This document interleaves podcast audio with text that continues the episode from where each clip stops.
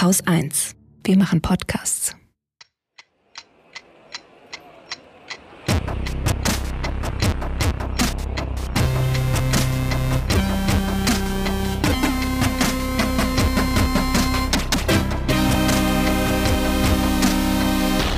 Willkommen zu einer neuen Bonusfolge der Wochendämmerung. Der Konflikt zwischen Israel und Palästina eskaliert.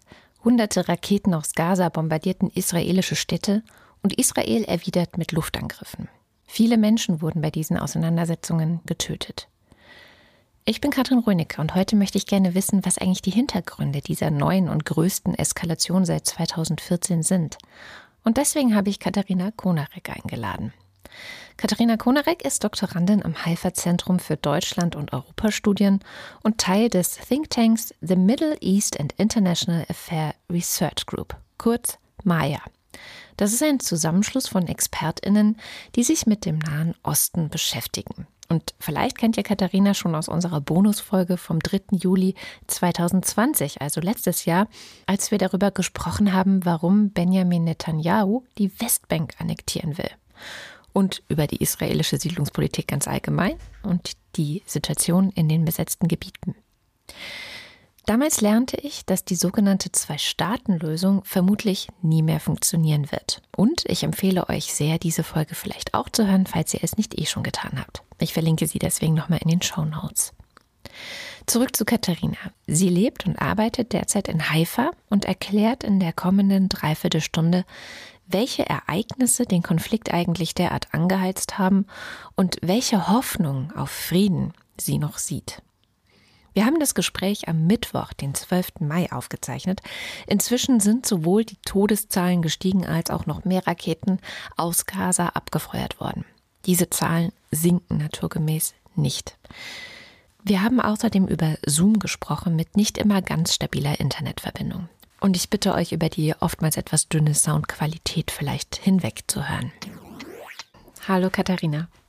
Vielen Dank, schön, dass ich nochmal bei euch sein kann. Ich habe mich an dich gewandt, weil ja gerade äh, die Situation in, zwischen Israel und ähm, der Hamas eskaliert und ich ganz viel gesehen habe, dass ähm, ja die Nachrichten auch so ein bisschen explodieren, viele Leute auch hilflos sind, was sie tun sollen, wie sie das einordnen sollen. Und ich dachte, ich melde mich einfach bei Katharina. Die sitzt erstens in Israel, quasi vor Ort und ähm, kann das Ganze ein bisschen einordnen. Und du beschäftigst dich ja auch beruflich sehr viel mit diesem ganzen Konflikt, nicht wahr? Ja, genau. Ich bin äh, Politikwissenschaftlerin am Haifa Zentrum für Deutschland und Europastudien an der Universität Haifa. Ähm, ich habe tatsächlich, das ist jetzt schon ganz lange wieder her, so ein Gefühl, damals meine ähm, äh, Masterarbeit in Jerusalem über die Fatah, die palästinensische Partei, geschrieben und bin damit so ins Thema eingestiegen und verfolge das Ganze jetzt schon über einen längeren Zeitraum, was einen eher traurig als optimistisch stimmt. Mhm, das glaube ich. Dröseln wir mal so ein kleines bisschen oder versuchen wir mal aufzudröseln, was eigentlich gerade passiert ist. Ich habe so das Gefühl, man sagt ja immer, wenn ein Flugzeug abstürzt, dann stürzt es nicht ab, weil eine Sache kaputt war, sondern meistens kommen ganz viele Dinge zusammen. Und was ich jetzt gelesen habe, ist es ja bei dieser Situation jetzt gerade genauso. Ähm, eine Sache, die vielleicht äh, dazu beigetragen hat, war, es gibt ja diesen Ort in Ostjerusalem, ähm, an diesem Tor nach Damaskus, oder wie heißt das auf Deutsch? Ich habe nur englische Artikel gelesen. Das Damaskustor. Also das, das Damaskustor. Genau, an der Altstadt von Jerusalem. Die Tore sind ja auch sehr alt, teilweise aus römischer Zeit und deuten halt immer in die Himmelsrichtung hin. Also dieses Tor, also wenn man es einordnet, deutet eben Richtung Damaskus, Richtung Syrien. Mhm. Und ist ja ein sehr wichtiger Ort, wo sich eigentlich traditionell zum Ramadan, der ja letzten Monat, ähm, 13. April, April, glaube ich, angefangen hat, dann Muslime zum Fastenbrechen abends treffen und in großen Mengen versammelt sind, oder? Genau, also man kann es auch quasi so beschreiben, es gibt, ähm, die Altstadt ist in vier, also äh, vier unterschiedliche Viertel geteilt und dieses Damaskustor ist quasi der Hauptzugang äh, für die Muslimen, auch durch den äh, muslimischen Teil der Altstadt. Also die Altstadt ist nach äh, Religionen quasi aufgeteilt gewissermaßen. Und das ist der Hauptzugangspunkt für die ähm, Ostjerusalemer ähm, muslimischen Palästinenser, durch das sie auf den Tempelberg gelangen. Und Normalerweise, also wenn man normal in Jerusalem definieren kann, ist es eigentlich auch ein Ort, wo man quasi nach dem Fastenbrechen zusammenkommt. Äh, dort wird immer ein Markt aufgebaut und wo man eigentlich quasi fröhlich zusammensitzt, was isst, was trinkt. Dieses Tor liegt aber auch quasi an der Stadtgrenze zwischen Ost- und Westjerusalem und ist in äh, den letzten, sagen wir mal, zehn Jahren auch immer mehr zum Hotspot für Konflikt und Auseinandersetzung geworden. Äh, vielleicht für die deutschen Zuhörer auch interessant, direkt neben dem Tor steht das sogenannte Paulushaus. Das ist ein Pilgerhaus, was von deutschen Pilgern tatsächlich als Krankenhaus erbaut worden ist, heute eine arabische Mädchenschule. Und ich selbst habe in diesem Haus gelebt und zwei Jahre lang und immer dieses Tor beobachtet. Also das Tor ist einfach auch ein Marktplatz, ein Zugang, aber führt immer auch wieder zu sehr starken Konflikten. Ostjerusalem kann man grob sagen, ähm, wohnen viele arabische ähm, Menschen. Es ist so ja, Palästinenser im weitesten Sinne. Und Westjerusalem ist quasi in der Hand der jüdischen Israelis, richtig? Richtig. Also ähm, wenn wir auch quasi schauen wollen, ähm, was löst diese Eskalation im Moment aus, müssen wir quasi vom Damaskus geht, äh, Richtung Norden, die sogenannte Nablusstraße, einfach einen Kilometer weitergehen. Und dann befinden wir uns im Ostjerusalemer Stadtteil mit dem schönen Namen Sheikh Jarrah. Sheikh, also das ist wie ein Scheich und äh, der Name des Scheichs ist eben Jarrah. Und dieses Viertel ist benannt nach einer realen Person. Diese Person war und daran sieht man auch, wie lange dieser Konflikt zurückreicht. Da war der Leibarzt äh, eines muslimischen Herrschers mit dem schönen Namen Salahaddin, der ähm, im Jahr 1187 Jerusalem erobert hat. Also quasi so lang reicht diese Geschichte zurück. Ähm, und dieses Stadtviertel ist eben nach ihm benannt. Ähm, dieses Stadtviertel wurde, also der Teil von Ostjerusalem wurde nach der Staatsgründung Israels 48, stand unter jordanischer Herrschaft und in diesem Stadtteil wurden eben palästinensische Flüchtlinge, die durch die Staatsgründung Israels 48 oder wie die Palästinenser es bezeichnen, die große Katastrophe, die Nakba, vertrieben worden sind. Diese Leute wurden dort als Flüchtlinge angesiedelt, quasi auf damals jordanischem Staatsgebiet. Mhm. Das ist die eine Seite der Geschichte, also dass auch ähm, Ostjerusalem so ein Stück weit von Jordanien erobert werden musste erstmal, oder? Ja, also in, in dem Konflikt, also klar spielt Religion immer auch eine große Rolle und es war immer eine große Debatte, ähm, wie wird der Zugang zu den heiligen Städten geregelt? Also wie kann man sicherstellen, dass Muslime aus aller Welt, na, heute nicht mehr aus aller Welt, aber Muslime zum Beispiel aus Jordanien den Zugang weiterhin zur ähm, Al-Aqsa-Moschee haben. Und in dem Falle ist eben der Ostjerusalemer Teil an die Jordanier gefallen, die dann auch quasi die Hoheitsmacht behalten haben. Dabei, und das ist auch wichtig für das heute, wurden teilweise israelische Menschen enteignet, oder? Die vorher dort gewohnt haben. Richtig. Wenn wir die Geschichte quasi von Shesharah, also diesem Stadtviertel und der Ansiedlung der ähm, vertriebenen Palästinenser erzählen, ähm, müssen wir auch ähm, erzählen, wer dort vorher gewohnt hat. Ähm, in diesem Stadtteil in Shesharah äh, haben vorher äh, sephardisch Juden gelebt, die dann ähm, auch vertrieben worden sind. Und das ist eben genau so jetzt diese Debatte. Dann ist das quasi in jordanische Hand gefallen. Die Jordanier haben dort vertriebene Palästinenser angesiedelt in den 50ern und mit diesen Palästinensern quasi den Deal geschlossen und gesagt, wir geben euch das Land, wenn ihr uns bestätigt, dass ihr euren Status als Flüchtlinge aufgebt, also dass ihr nicht mehr zurück wollt in eure Dörfer, die ähm, durch die Staatsgründung Israels zerstört worden sind. Und dann ist aber 67 äh, ein Krieg zwischen Israel und Jordanien ausgebrochen und Israel hat quasi Ostjerusalem besetzt. Das heißt, äh, die Verträge waren damit hinfällig.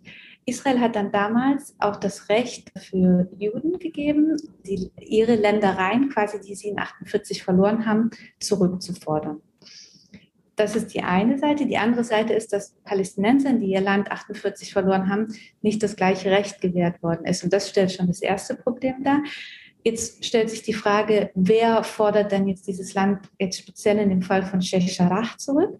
Und im Falle von Sheikh Jarrah ist es eine jüdische Siedlerorganisation, die sich eigentlich in den USA gegründet hat. Das heißt, wir sprechen nicht mehr über die original sephardischen Juden, die äh, damals dort gelebt haben, sondern über eine Siedlerorganisation aus den USA, die quasi diese Frage instrumentalisiert und deren großes Ziel es ist, ganz Jerusalem für sich zu vereinnahmen. Und zwar nicht dadurch, dass man quasi ähm, äh, Land kauft, wie man das vielleicht normalerweise machen würde, sondern indem man eben diese alten ähm, Besitzstreitigkeiten wieder aufgräbt. Also das passiert nicht nur in diesem Ortsteil Shecharach, das passiert eben schon lange Zeit, also auch 2008 in einem anderen Stadtteil, äh, der Silwan heißt. Da ging es darum, dass jemenitische Juden dort vorher gelebt haben.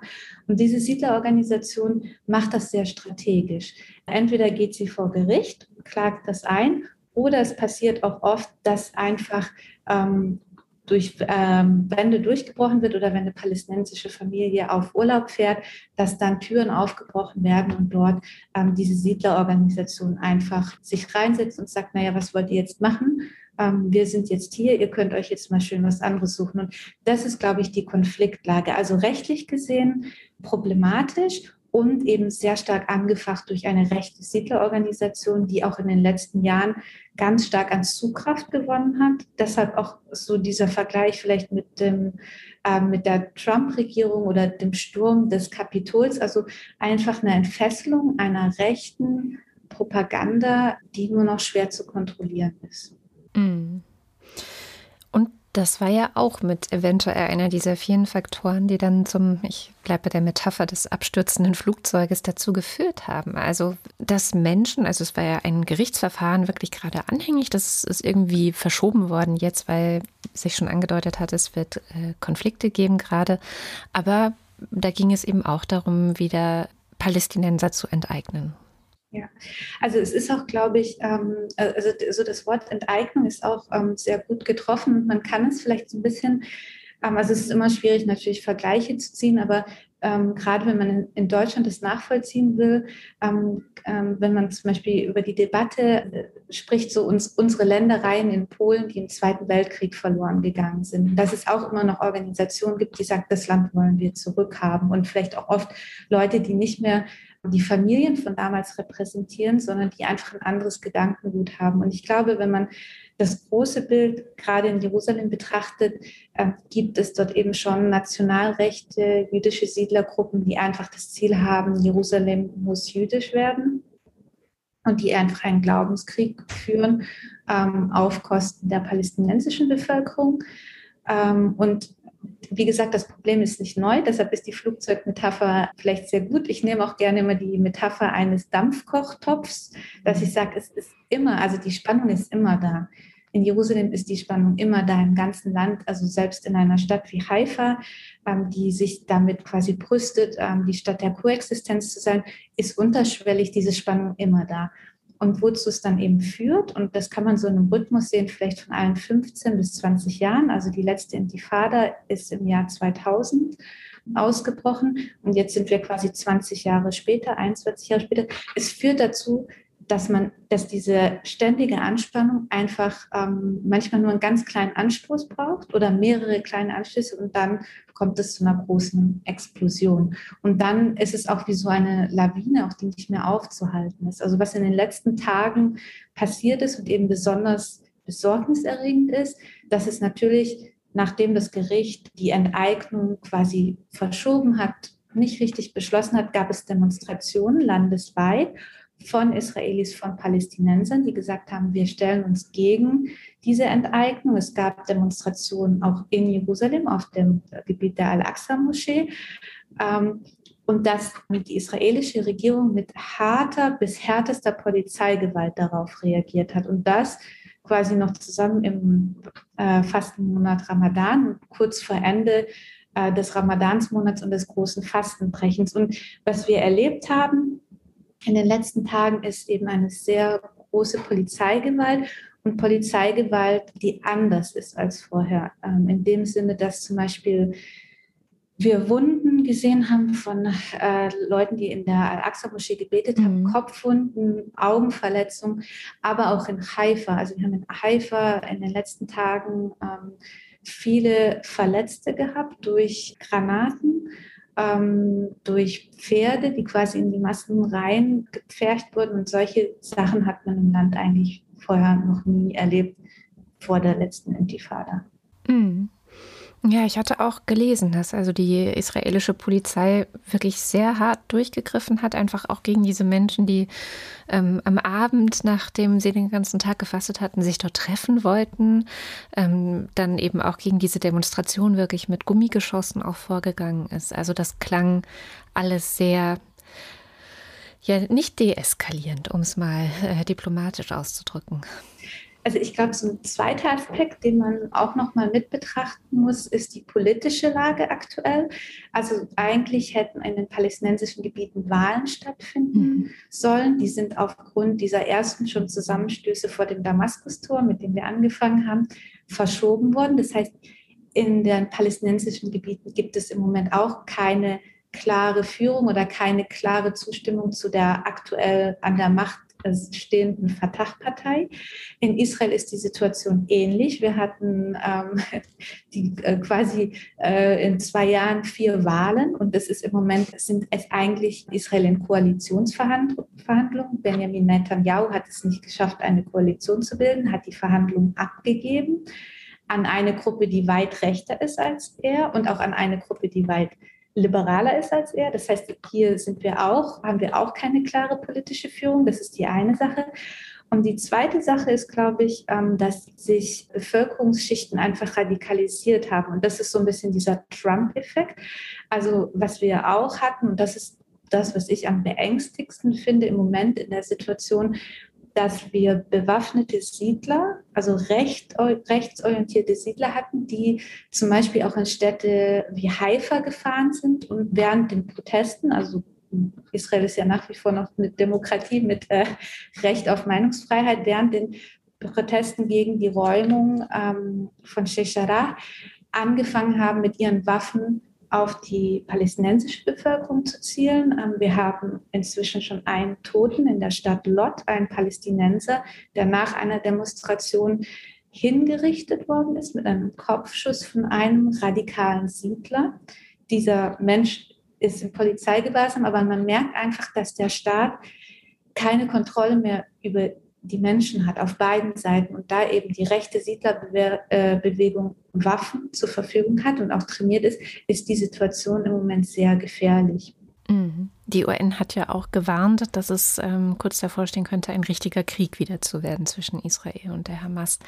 Jetzt sagen wir immer die Hamas, und du hast gerade selber erklärt, eigentlich regiert die Fatah in Palästina, wenn ich das richtig sehe, seit 2006 gab es keine Wahlen, oder? Es ist einfach ewig nicht gewählt worden. Jetzt sollte am 22. Mai gewählt werden und durch diese Eskalation schon Ende April wurde das wieder verschoben. Ist es nicht dann faktisch so, zumindest habe ich die Interpretation oft gelesen, dass auch wenn jetzt keine Wahlen sind, einfach die Hamas sich eben breit macht und sagt, okay, dann haben wir jetzt halt hier den Führungsanspruch? Und das ist, glaube ich, so auch noch ein, sagen wir, ein dritter oder vierter Faktor, der dann zu diesem großen Flugzeugabsturz führt, wie ihn äh, gut symbolisiert. Aber es, dieser Konflikt zwischen Hamas und Fatah besteht nach wie vor und ähm, die Hamas erhebt Machtanspruch und die Hamas instrumentalisiert diese Situation. Also das muss man auch ganz klar sagen. Also in den letzten zwei Tagen sind, ich glaube, über 200 Raketen aus dem Gazastreifen äh, nach Tel Aviv, nach Ashkelon geschossen worden. Dort sitzen die Menschen in äh, den Bunkern, also dort gibt es zumindest Bunker im Vergleich zum Gazastreifen. Dort sind Menschen gestorben, also das muss man auch ganz klar betonen. Also wir haben inzwischen, glaube ich, vier Tote auf israelischer Seite durch Raketenangriffe der Hamas. Und die Hamas versucht sich auf Kosten der eigenen Bevölkerung ähm, und auch auf Kosten natürlich der Israelis zu profilieren und quasi zu sagen, na ja, schaut uns an, wir machen etwas im Gegensatz zur Fatah. Und dann darf man auf gar keinen Fall missverstehen und sagen, das ist äh, eine solidarische Aktion, ähm, diese Aktion ist gerechtfertigt, ist sie meiner Meinung nach, und wenn man das von einem objektiven Standpunkt aus betrachtet, absolut nicht. Die Hamas im Gazastreifen selbst selbst ist im Moment auch einem internen Machtkampf ausgesetzt, weil ähm, im äh, Gazastreifen aufgrund der Abriegelung des Gazastreifens für lange Zeit radikalisiert sich die Bevölkerung noch stärker und dort ist im Moment der islamische Dschihad auf dem Vormarsch.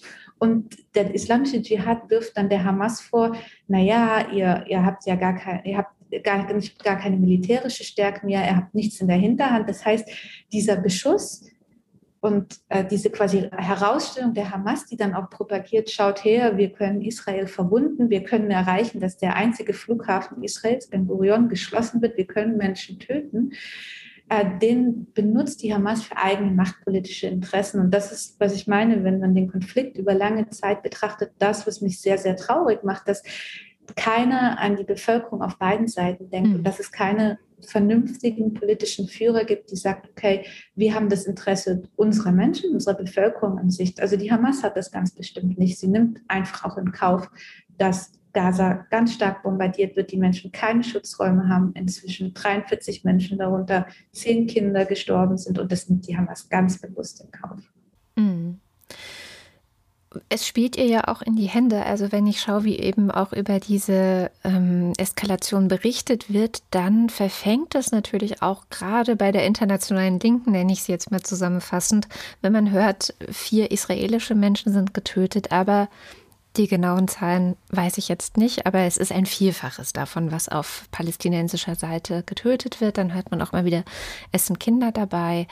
Ich habe heute ein Interview mit Benjamin Hammer gehört, der für die ARD Korrespondent vor Ort ist und der sagt, es ist immer ganz schwer, sowas zu verifizieren. Also es kann auch sein, dass diese Information, dass wirklich Kinder dabei sind, nicht stimmt. Andererseits, ähm, wenn jetzt äh, bestimmte Agenturen das melden, und das war auch der Fall, kann man sich wiederum darauf verlassen, dass es wahrscheinlich geprüft wurde. Also gehen wir mal davon aus, das stimmt auch wirklich. Dann ist da natürlich der Aufschrei international sehr groß, weil es wie so ein unfairer Kampf aussieht. Ähm, ein Kampf, in dem die palästinensische Bevölkerung einfach nur verlieren kann. Ähm, aber, und das wird eben ausgeblendet, was du gerade gesagt hast, das, was von der Hamas ausgeht, ist eben Terror. Ja.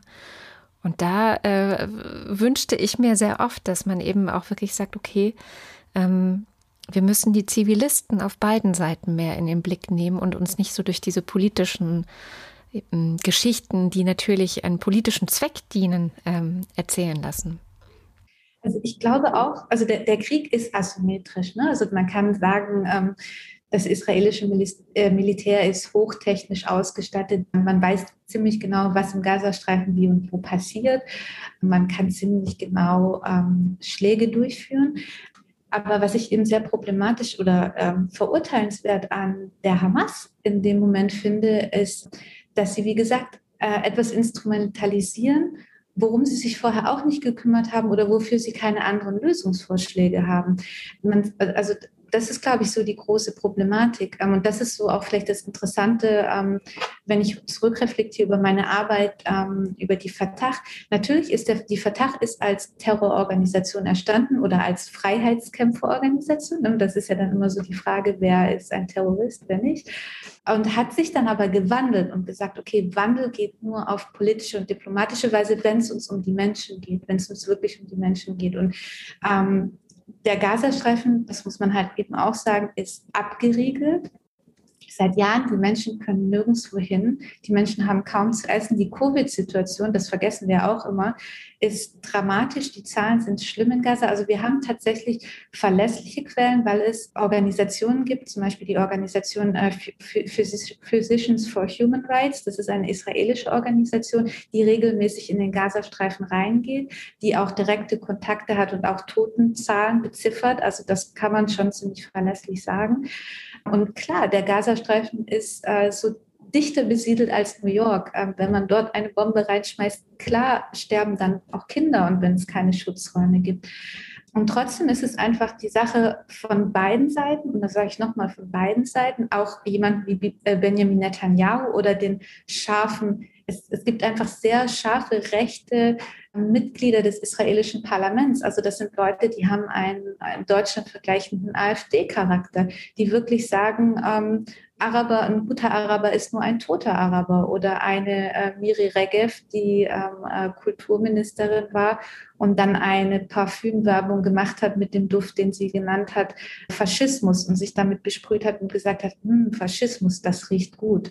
Also die Rhetorik ist einfach viel schärfer und härter geworden auf beiden Seiten und dann gibt es eben keine Stimme der Vernunft, die dann sagt, ähm, okay, das, ähm, wir, wir müssen miteinander sprechen, wir müssen verhandeln und wir können zehn Gebäude im Gazastreifen in die Luft sprengen. Die Verantwortlichen dafür werden sehr glimpflich vorbeikommen. Und ähm, wir haben gerade für 6 Uhr in israelischer Zeit, da ist schon eine halbe Stunde vorbei, eine Raketenwarnung für Haifa bekommen. Und es ist eben gesagt worden, alle in die Bunker.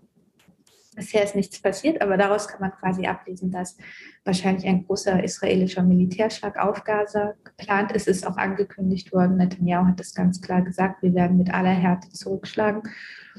Und dann wird man sehen, dann werden wir mehr Tote haben und die Hamas wird aber trotzdem in Anführungszeichen weiterleben. Das heißt, niemand, niemandem ist geholfen, nichts ist gewonnen und es gibt keine Sieger. Es gibt vor allen Dingen Verlierer und viele äh, zivile Tote. Mhm. Als wir das letzte Mal gesprochen haben, da hatten wir ja auch darüber gesprochen, dass im Grunde in der jetzigen Situation und wie die Faktenlage auch aussieht, weil einfach auch Tatsachen geschaffen wurden seitens Israel, die sogenannte Zwei-Staaten-Lösung, was ja sehr lange ja, die Präferenz, die international präferierte Variante gewesen ist, ähm, wie sich das Ganze vielleicht lösen lassen sollte, dass die eigentlich nicht mehr funktioniert. Also dass einfach die, ähm, die ländlichen oder die territorialen äh, Gegebenheiten da gar nicht mehr mitspielen.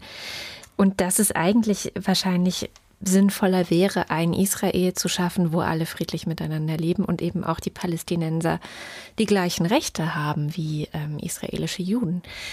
Siehst du da eine Chance für? Weil ich hatte mitbekommen, es gab jetzt eben nach der Wahl auch eine, kurz zumindest gab es hier äh, die Chance auf eine Anti-Netanyahu-Koalition, wo eben auch jüdische Parteien zusammen mit einer arabischen Partei gesprochen haben, immerhin schon mal, ob man nicht vielleicht gemeinsam regieren könnte. Ja, also auf, auf, diese Koalition würde ich nicht unbedingt setzen, weil dazu muss man vielleicht auch wissen, der, der, äh, die äh, arabische Partei Rahmen, die quasi ausgeschieden ist aus dem Verbund der anderen arabischen Parteien, ähm, ist äh, islamistisch geprägt und stellt sich zum Beispiel, also vereint sich dahingehend mit dieser Koalition, dass sie sagt, also äh, äh, Homosexualität ist eine Krankheit, äh, das gehört abgeschafft. Das heißt, also das geht wieder in eine andere Richtung, die man also äh, auch okay. gerne haben möchte. Zum Beispiel, zum Beispiel, dass Leute der AfD äh, rechte Siedlerparteien besuchen und sagen, oh, was ihr macht äh, mit den schmutzigen Arabern, das ist total gut, wir können euch unterstützen. Ich glaube und ich, ich, ich bin eigentlich auch ein positiver Mensch und würde das auch gerne irgendwie weiterhin äh, bleiben, trotz der traurigen äh, oder prekären Situation im Moment. Ich glaube, so die Hoffnung liegt tatsächlich auf den jungen Menschen. Ähm, und ich glaube, also ich glaube nicht an Polizeigewalt. Also was ich jetzt erlebe im Moment in Haifa und auch in den umliegenden Städten, ähm, erschreckt mich und macht mich sehr traurig. Aber ähm, das Fach quasi junge Menschen noch mehr anzusagen, nee, also jetzt reicht's. Wir gehen alle auf die Straße, wir demonstrieren friedlich. Es gibt viele junge Frauen. Es gibt tolle junge Frauen im Moment, gerade im Norden Israels, die ähm, dafür einstehen, die ähm, gut ausgebildet sind, die zum Beispiel, ähm, gestern gab es in Haifa zehn Verhaftungen. Diese Frauen, die meistens sind Juristinnen, sind direkt mitgegangen mit der Polizei, haben gesagt, so und so wird das mit den Leuten hier verhandelt. Heute Morgen sind alle, die verhaftet worden sind, wieder entlassen. Es gibt sehr starke Stimmen, junge Stimmen, weibliche Stimmen. Und genau das Gleiche äh, findet man auch in der Westbank und im Gazastreifen. Und darauf liegt eigentlich meine Hoffnung, dass man sagt, ähm, äh, hier muss man viel mehr Verbindungen schaffen zwischen den jungen Menschen, die einfach auch kriegsmüde sind. Also man muss ja auch mal wie gesagt, das sage ich immer mit bedenken, dass die jüdischen Israelis Kriegsdienst leisten müssen. Zwei Jahre die Frauen, drei Jahre die Männer. Viele wollen das nicht mehr. Viele wollen das nicht mehr, ähm, wollen auch nicht Teil dieses Apparats sein, dieser Kriegsmaschinerie sein, auch wenn es nur ist, einen Knopf zu drücken und eine Bombe auf Gaza quasi zu schmeißen. Und ich glaube, daran daran liegt die Hoffnung, in dieser Kriegsmüdigkeit, der Politisierung der Jugend und auch der guten Ausbildung der Jugend. Und hier könnte man darauf hoffen, dass ein ein Staat geformt wird und wie du sagst, was besonders wichtig ist, gleiche Rechte für alle, Religiosität vielleicht auch einfach ausklammern, wenn das möglich ist und einfach ähm, dieses äh, Projekt des äh, Besiedelns einer, einer anderen Bevölkerung aufzugeben. Ich, ich will noch ganz kurz auf eine Sache in, in der Geschichte zurückgehen. Ich glaube, gerade wir als Deutsche dürfen nicht vergessen, wenn wir über den aller, allerersten Auslöser oder äh, den Flugzeugabsturz oder das, was das erste Teil ist, was quasi nicht in diesem Flugzeug richtig eingebaut ist, dann muss man einfach sagen, dass durch den äh, Nationalsozialismus in Deutschland und durch die Auslöschung jüdischen Lebens in Deutschland wir quasi eine Mitverantwortung tragen. Wir tragen eine Verantwortung damit, dass wir Menschen heimatlos gemacht haben, dass wir sie vertrieben haben und ähm, dass wir auch dafür einstehen müssen, dass wir sagen müssen, okay, wir müssen dort friedliches Leben schaffen und es ist quasi auch durch uns ausgelöst worden, dass Juden ähm, auswandern mussten, geflüchtet sind, die, die überlebt haben und dort einen neuen Staat gegründet haben unter dem Aspekt, dass dieser Staat wehrhaft sein muss und sicher sein muss. Und wenn man das äh, im Kopf behält, ähm, ist es, glaube ich, sehr wichtig zu sagen, okay, es ist auch unsere Aufgabe, hier ähm, Frieden und Gleichheit zu schaffen. Das stimmt. Die, diese Idee der Ein-Staaten-Lösung, du sagtest das gerade schon, Religion sollte keine so große Rolle spielen. Andererseits spielt ja Religion eine große Rolle. Gerade der Tempelberg ist ja von, also in der einen oder anderen Art von allen drei großen abrahamischen Religionen irgendwie vereinnahmt, sage ich jetzt einfach mal. Also für alle irgendwie wichtig. Da ist die Al-Aqsa-Moschee, da ist eben der Tempelberg selbst und ähm, irgendwas hat Jesus da auch gemacht. Ich kenne mich leider mit dem Christentum irgendwie schlechter aus als mit dem Judentum. Und ähm, von daher natürlich ist es eine sehr wichtige religiöse Stätte für alle. Jetzt habe ich gesehen, dass es aber auch total getrennt ist, wer was wo machen darf. Dass zum Beispiel auch die religiösen Juden nicht an einer bestimmten Stelle beten dürfen, weil das steht in einem Vertrag mit Jordanien. Ähm, sie würden das aber gerne tun und auch daraus resultieren wieder Konflikte und, und die Leute sind sauer.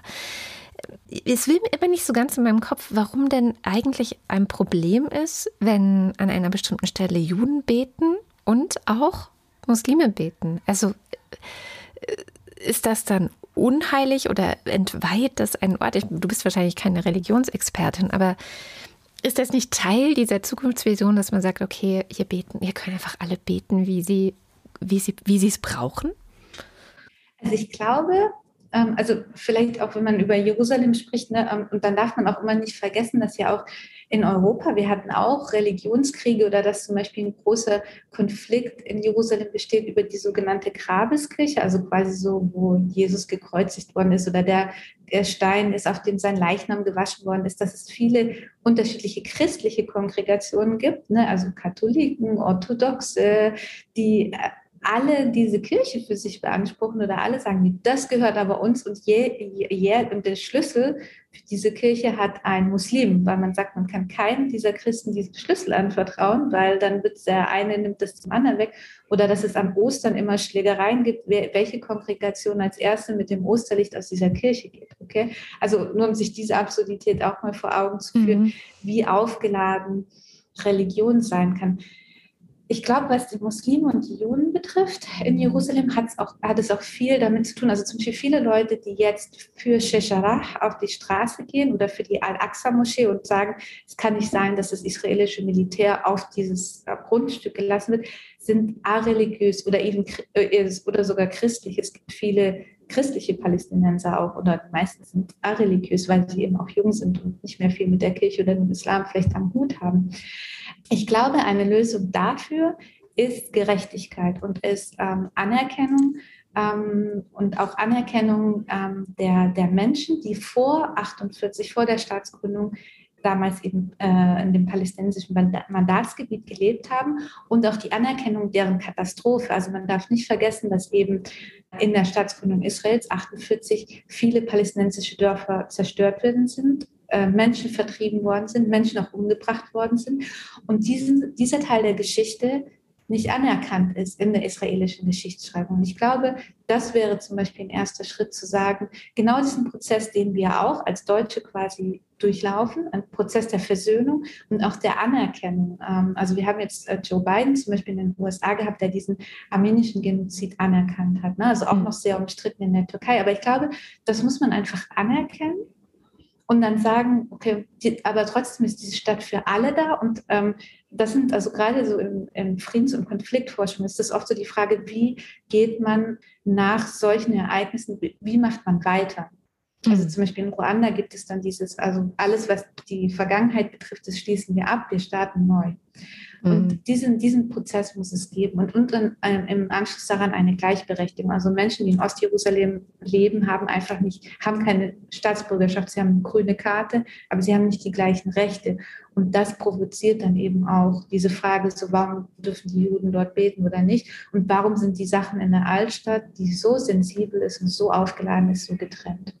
Ich glaube, Transitional Justice ist der Begriff, ne? dass man nach so krassen Konflikten, wo auch einfach viele Opfer zu verzeichnen sind, Aufarbeitung macht und auch ganz klar benennt, wer sind die Opfer und dass eben die Täter ähm, auch benannt werden in dem Prozess. Ja. Oder das ist einfach auch eine gerecht, also wir haben vorher gesagt, ähm, äh, äh, äh, jüdische Organisationen können Landrechte einklagen aufs Land, mhm. das sie 48 verloren haben. Palästinenser können es nicht. Ja. Und ähm, also solche Gerechtigkeiten, dass man sagt, okay, man findet einen Landanspruch oder Palästinenser haben nach wie vor zum Beispiel in Libanon oder Jordanien immer nur noch den Status eines Flüchtlings, keine Staatsbürgerschaft. Und dass man hier eine Gerechtigkeit schafft. Und das ist dann zum Beispiel auch die Aufgabe einer Weltgemeinschaft und auch die Aufgabe der USA, die ganz lange ganz stark diese Siedlerorganisationen unterstützt haben, die Aufgabe Deutschlands, die Deutschland steht verständlicherweise an der Seite Israels, aber das bedeutet auch, man darf nicht wegschauen und man muss dann auch seinen Partner, seinen Engpartner die Verantwortung nehmen. Mhm. Nicht wegschauen ist ein äh, sehr gutes Stichwort, weil die Tage ähm, ein großer ich weiß auch nicht, Konflikt auf Twitter ausgebrochen ist über Greta Thunberg, die wiederum einen Tweet von Naomi Klein retweetet hat und gesagt, das ist unglaublich, was dort passiert. Und Naomi Klein eben auch gesagt hat, man darf nicht wegschauen. Sofort wird natürlich der Antisemitismus ähm, oder ist der Antisemitismusvorwurf hervorgeholt worden. Ich habe versucht, mir das so ein bisschen anzuschauen. Wie, wie siehst du das? Weil wir auch in Deutschland zum Beispiel ellenlange Diskussionen darüber haben, ähm, BDS, ist es antisemitisch oder nicht? Ich tendiere immer dazu zu sagen, ja, ich finde es schon eher antisemitisch. Andererseits habe ich mich auch ähm, schon in einem längeren Gespräch mal mit Leuten, die eben auch enge Kontakte zu palästinensischen Organisationen haben, äh, unterhalten und die meinten, naja, unsere palästinensischen PartnerInnen sagen uns, was sollen wir sonst machen? Es ist die einzige gewaltfreie Form des Protests, die wir überhaupt haben. Hast du eine Position zu dieser ganzen Debatte? Also wahrscheinlich irgendwie so eine Art Mittelweg, dass, wo man sagen kann, ja, es ist eben wichtig hinzuschauen, es ist auch wichtig, Kritik zu üben an der entscheidenden Stelle, aber vielleicht gibt es eben doch so einen Pfad, wo man abrutscht in Richtung Antisemitismus, den man im Hinterkopf haben sollte? Also ich glaube, ähm, das tut mir jetzt leid, dass ich immer auf unserem Deutschtum rumreite. Also aber gut. ich bin damals mit deutschem Pass bzw. österreichischem Pass nach äh, Israel gereist. Ähm, ich habe ganz am Anfang, habe ich äh, ja eben vorher erzählt, eben an diesem Damaskustor gewohnt und für die Ebert-Stiftung in Ostjerusalem, für die palästinensischen Gebiete gearbeitet, in Sheikh Jarrah, also diesem umstrittenen Viertel. Und unsere Aufgabe war die Zusammenarbeit mit den Palästinensern. Und ganz oft ist, sind dort Sätze aufgekommen wie, äh, naja, du kannst dort doch mal ehrlich sein, Hitler war ja nicht so schlimm. Und dann ist es zum Beispiel ganz klar meine Aufgabe, meine Aufgabe als Deutsche, das muss kein Israeli für mich übernehmen, sondern das ist meine Aufgabe als Deutsche, als dritte Generation Deutsche, als ähm, Deutsche, deren Großeltern im äh, Holocaust involviert waren, aktiv zu sagen, stopp, das geht nicht Hitler war das Schlimmste, was der Welt passiert ist. Äh, und äh, quasi auch euch. Hitler hätte euch genauso aussortiert. Ihr wärt genauso Untermenschen gewesen. Und darum muss es, glaube ich, gehen. Ähm, also ganz klar, und das haben wir eben durch unsere Geschichtsaufarbeitung und durch unser Geschichtsverständnis, das liegt, glaube ich, in unseren Händen. Und dann, glaube ich, würde ich das einfach auch nicht so an der Religion aufspalten. Also es gibt auch, ähm, also ich glaube, man muss das auch da differenzieren. Also man muss einfach sagen, Faschismus ist von allen Seiten, von allen Menschen einfach möglich. Und unsere Aufgabe ist dann einfach dagegen einzutreten auf allen Seiten. Ähm, jemanden zu boykottieren, äh, davon halte ich eben nicht sehr viel. Es bedeutet auch, was ich vorher gesagt habe, ähm, eigene Lösungsvorschläge zu bringen. Es bedeutet auch, ähm, in, in, den eigenen, in den eigenen politischen Reihen zu schauen, warum geht hier nichts weiter? Warum sind unsere Politiker von der Fatah korrupt? Warum haben wir bisher ähm, dort nichts hinbekommen? Aber genau die gleiche Kritik oder Selbstkritik erwartet man dann eben auch ähm, von der israelischen Seite oder auf israelischer Seite, dass man auch sagt, also wieso lassen wir diese Siedler hier ins Land? Warum ähm, erlauben wir das? Und da gibt es auch viele Stimmen. Also, aber man muss, glaube ich, sehen, und das habe ich, glaube ich, letztens Mal auch gesagt, Politisch wird sehr groß von dem Konflikt profitiert. Und solange mhm. Politiker von dem Konflikt profitieren, kann er nicht beigelegt werden. Und dann ist Kritik auf beiden Seiten, finde ich, auch nicht antisemitisch in keiner Weise, ähm, sondern einfach ganz klar ein Appell an die Menschlichkeit und zu sagen, schaut hin, ähm, wir, wir brauchen konstruktive Lösungsvorschläge und ähm, wir, bra wir, brauchen eine Beendigung des Konfliktes. Und ähm, da hilft es keinem, wenn jemand jemand anderen boykottiert, meiner Meinung nach sondern das bedeutet einfach, kommt mit konstruktiven Lösungsvorschlägen und ähm, passt auf eure Politiker auf oder passt darauf auf. Ich meine, vielleicht ist, liegt es in der menschlichen Natur, das ist dann wieder sehr nach Thomas Hobbes gehen, dass man immer nach der eigenen Gruppe sucht und am besten die eigene Gruppe definieren kann, indem man eine andere Gruppe hat, die man mhm. ausschließt. Mhm. Aber dieses ganze Konzept von Nationalismus, Nationalstaatlichkeit, sollte eigentlich in unserer Welt quasi, sollte uns sehr klar sein, wie gefährlich das ist und ähm, wie sehr man da eben aufpassen muss. Das ist eigentlich ein total schönes Schlusswort. Aber einen habe ich doch noch, den ich die ganze Zeit dich noch fragen will, weil Holger, mein Co-Moderator bei der Wochendämmerung, nämlich immer einen Satz sagt. Und den würde ich auch gerne noch zu dir werfen und dein, deine Einschätzung davon erfahren. Er sagt immer, beim Israel-Palästina-Konflikt ist es ganz einfach. Wenn die Palästinenser ihre Waffen niederlegen, dann ist der Konflikt gelöst. Hm. Naja, dann frage frag ich mich, was ist, die was ist die Lösung? Dann ist die Lösung, dass man quasi ähm, eine Minderheit in seinem Land hat, die nicht die gleichen Rechte hat oder oder sogar eine Mehrheit, also das sagen wir mal so, wenn es jetzt einen eigenen Staat Palästina gäbe unter Vertagführung, wie würde sich dann dessen, wie würde der sich dann quasi mit Israel zusammentun? Was würde dann mit den Siedlungen passieren? Also ich glaube, so diese Idee eines Staates Palästinas funktioniert überhaupt nicht mehr, weil so viel Gebiet einfach durch äh, Siedler besetzt ist, die auch selbst den Staat Israel teilweise gar nicht anerkennen. Also ich glaube, dann könnten die Palästinenser ihre Waffen niederlegen und dann hätten aber die Siedler trotzdem noch ihre Waffen und damit wäre, glaube ich, nichts geholfen. Also ich glaube, das wäre eine sehr einseitige Wahrnehmung und ähm, weil ich glaube, wenn man guckt, wer die meisten Waffen hat, dann ist es in dem Fall wahrscheinlich sogar die Siedlerbewegung. Das heißt, das Problem auf israelischer Seite ist inzwischen einfach auch so groß, dass der Frieden da nicht einfach kommt, sondern das glaube ich leider auch. Und es hat einfach auch viel mit der Rhetorik zu tun. Also wir haben letztes Mal viel über Benjamin Netanyahu mhm. geredet. Also wenn man sich seine Reden anguckt oder was ich auch gerade von dieser Miri Regev erwähnt hat, die wirklich Faschismus glorifiziert und sagt, also die wirklich auch solche Sätze sagt wie Araber sind Untermenschen, die sind wie Affen. Ähm, wo, wo einem so gerade als Deutschen so der Schau über den Rücken läuft und man sich denkt, huch, was, was ist denn hier los? Also ich glaube, ähm, das wäre leider, leider keine Lösung.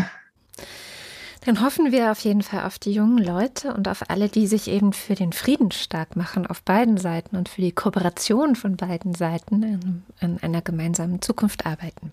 Vielen Dank, Katharina Konarek. Und alles Gute nach Haifa. Das, ähm, ich hoffe, euch, euch bleibt da Schlimmeres erspart. Das hoffen wir auch. Vielen Dank. Das war Katharina Kunarek. Hintergründe und Links zu den besprochenen Themen findet ihr wie immer in den Show Notes. Und Katharina hat mir auch noch mal ergänzende Links geschickt, die sie empfehlen würde, wenn euch das Thema weiter interessiert. Ich bin Katrin Rönecke und ich freue mich, wenn ihr bei der nächsten Wochendämmerung wieder dabei seid. Macht's gut.